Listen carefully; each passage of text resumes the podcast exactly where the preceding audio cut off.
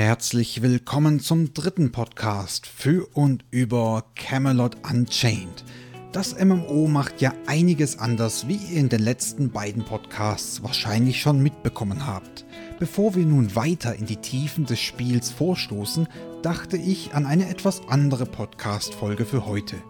Nachdem ich in meinem angekündigten Urlaub stundenlang Livestreams geschaut, die offizielle Website durchforstet und andere Quellen in meine Recherchen mit einbezogen habe, haben sich diverse Details in meinen Notizen aufgestaut. Damit das ganze Glotzen nicht umsonst war, will ich euch heute diese Details nach dem Motto gut zu wissen vorstellen. Erstens, Du wirst durch die Anwendung von Fähigkeiten stärker, anstatt durch Grinding von Erfahrungspunkten. Es gibt also keine klassischen Charakterlevel. Vielmehr definierst du deinen Charakter durch die Auswahl bzw. den Zusammenbau deiner Skills.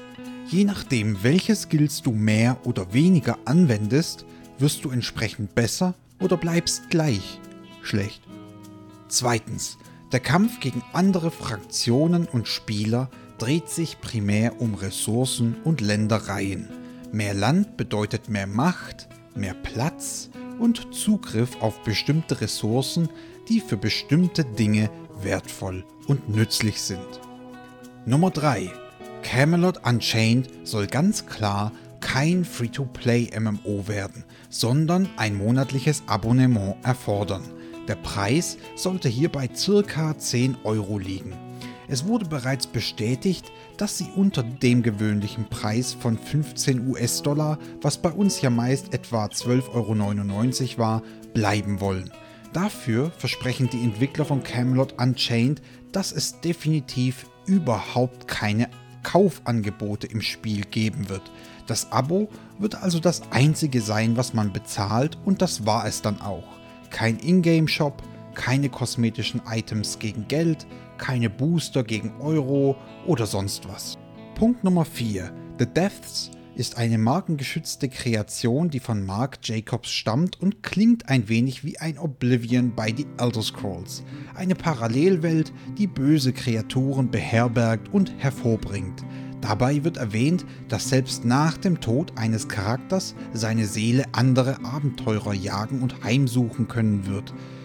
Diese Tiefen werden unser offener Raid Dungeon für alle Fraktionen, also mit PvP.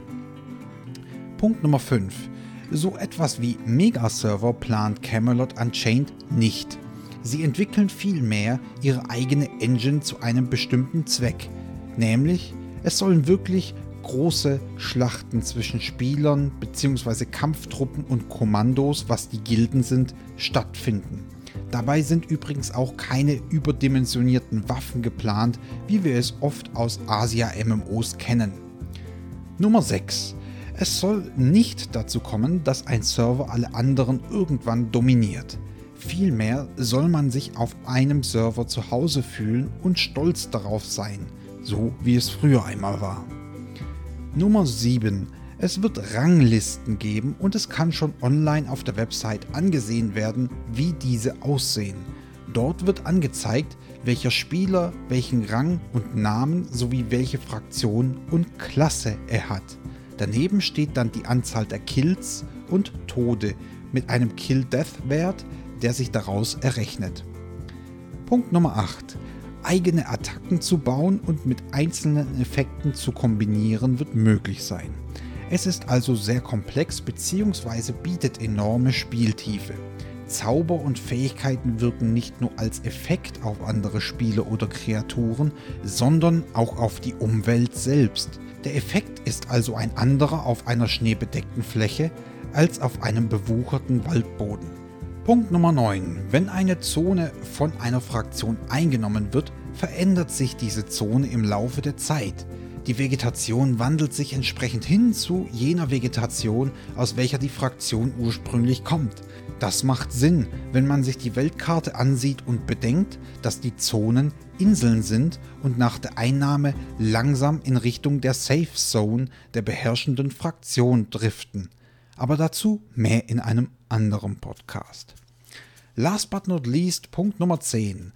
Auch wenn es keine Charakterlevels in Camelot Unchained gibt, macht ihr natürlich stetig Fortschritte und verbessert euren Charakter und dessen Fähigkeiten. Das Prinzip ist hier insofern anders zu normalen MMOs, dass euch euer gesamter Fortschritt beim Login am nächsten Tag angezeigt wird. Ihr erhaltet dann eine Art Reporting, ähnlich einer Übersicht nach einem Multiplayer-Shooter-Match. Hier wird euch aufgelistet, in welchen Fähigkeiten ihr euch wie stark verbessert habt, wie oft ihr gestorben seid, wie viele Ressourcen ihr gesammelt habt und so weiter. Soweit so gut. Das war es für heute von mir zu Camelot Unchained und ich hoffe, ihr habt auch aus dieser Folge etwas mitnehmen können. Schreibt mir gerne in den Kommentaren, was ihr als nächstes gerne sehen würdet oder wie euch die Details gefallen haben. Likes, Abos und Teilen immer gerne. Ihr wisst es ja, ich glaube, ja, doch, ihr wisst es. Auf Patreon bin ich inzwischen übrigens auch zu finden.